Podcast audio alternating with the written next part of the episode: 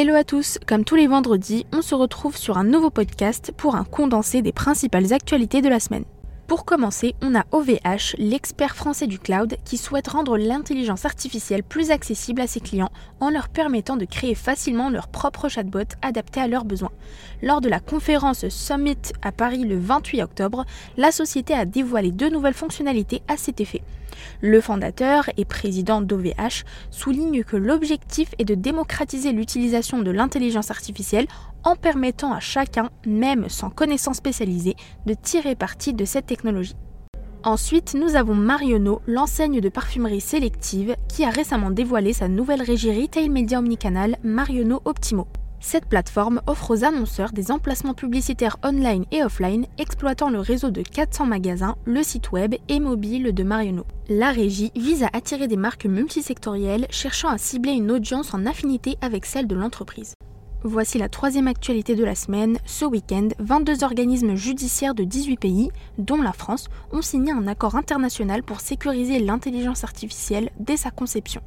Cette démarche s'inscrit dans une tendance mondiale de régulation de l'IA avec des initiatives similaires aux États-Unis, où le président Joe Biden a signé un décret en octobre dernier exigeant le partage d'informations de sécurité par les développeurs d'IA puissants.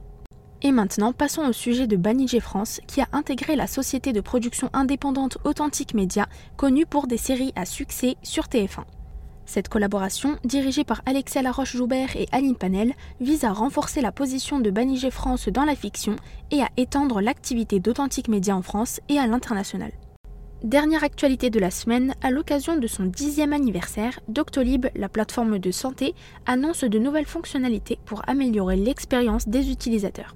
Dès 2024, le paiement en ligne sera étendu aux consultations physiques et un assistant médical basé sur l'IA sera déployé pour trier les demandes urgentes.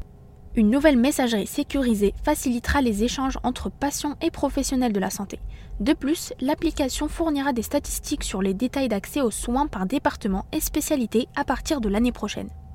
Passons aux nominations de la semaine. Nous avons Capucine Roche qui est devenue la PDG de l'éditeur d'outils de signature mail Let's Sign It, MAR El Fekir, qui a été nommé Country Manager de Call Technology Service en France. Bravo à tous et très belle continuation dans vos nouveaux parcours. En ce qui concerne les levées de fonds, cette semaine, les startups de la French Tech ont levé 145 millions d'euros avec Indie et New Hit en première place avec des levées de 30 millions d'euros. Voici le top de la semaine. Les trophées marketing B2C 2023 ont honoré Intermarché et Catalina avec l'or dans la catégorie data et IA. Leur projet Mes défis gagnants, lancé en avril, utilise la carte de fidélité pour connecter la marque à ses clients. Les détenteurs de la carte Intermarché peuvent accumuler des euros supplémentaires en relevant des défis via l'application et le site internet. Depuis son lancement, le programme enregistre environ un million de défis activés chaque mois, une réussite qui a valu cette reconnaissance au trophée marketing.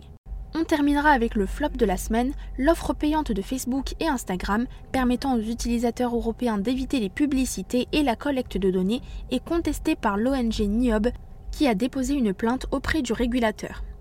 NIOB remet en question la validité du consentement au suivi en ligne imposé par Meta et critique les tarifs jugés excessifs. La plainte souligne également le risque d'un effet domino dans l'Union européenne. En réponse, Meta défend son abonnement sans publicité comme une option conforme aux régulations, offrant aux utilisateurs un choix. La bataille juridique en cours soulève des préoccupations quant à son impact sur d'autres plateformes en Europe. Ce sera tout pour cette semaine. N'hésitez pas à vous abonner à notre newsletter pour avoir plus de détails sur les actualités. On se retrouve vendredi prochain. Très bon week-end à tous et à très vite.